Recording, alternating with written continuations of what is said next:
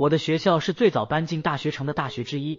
当时大学城所在的地方还是一片郊区，那个年代的人们见识还远远不到能够在那么荒凉的野郊建立起一片大学城的想法。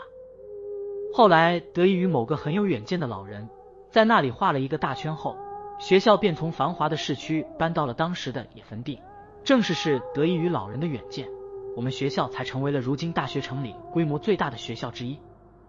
不过，也是因为老人的远见，在大学刚刚搬来的几年里，在这片野坟地中，我的学哥学姐们度过了极不寻常的几年。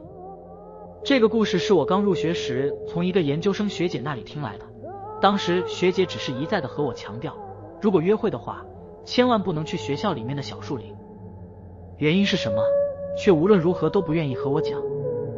后来应该是得益于我的脸皮够厚，也是得益于我是男生，学姐终于开了玉口，给我讲了这个在小树林中的故事。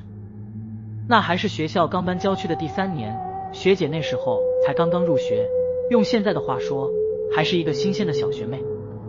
刚入学的新生，难免会对学校的一切都感到好奇，而最让学姐好奇的，便是学校里的那块小树林。说是小树林，但其实一点都不小。得益于学校的占地面积，树林甚至比一些学校的总校区都大。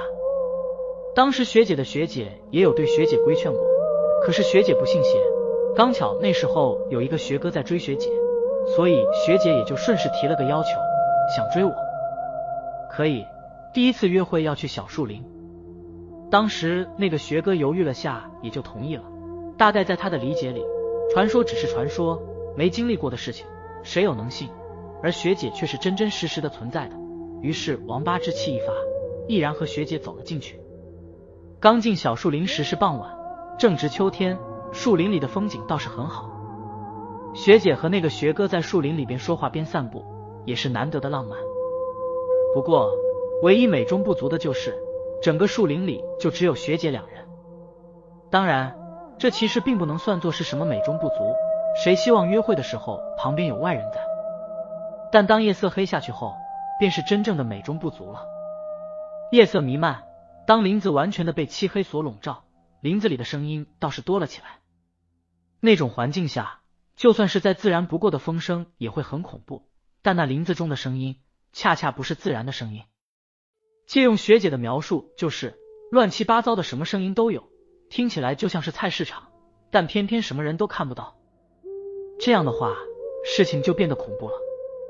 学姐就算再胆大，毕竟也只是个女生。唯一庆幸的是，当时学姐的身边还有一个学哥。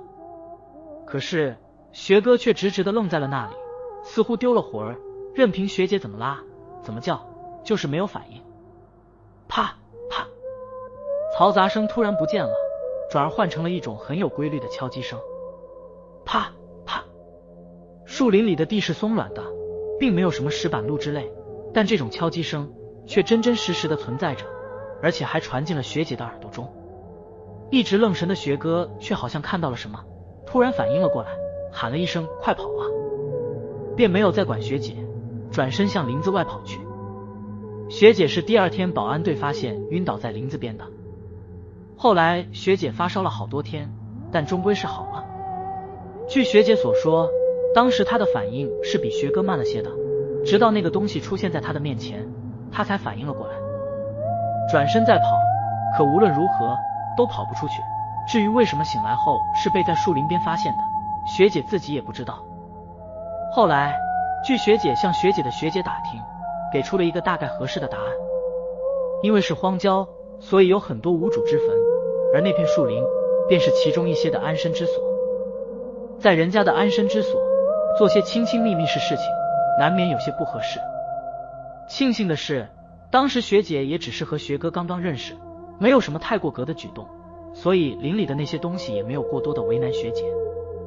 关于最后学姐到底看到的那些东西到底是什么，我不止一次的问过学姐，但学姐只是一脸惶恐，却是对此无论如何都不愿开口了。至于那个学哥，听说从林子中跑出之后，很是撒疯了一段时间。之后匆匆的读完大学四年，没有选择考研，便离开了学校，再也没有回来过。至于他和学姐，其实从那次之后，他也就再也没和学姐有过什么联系了。今天的故事就讲到这里，订阅我们可以第一时间接收最新推送，快点订阅吧。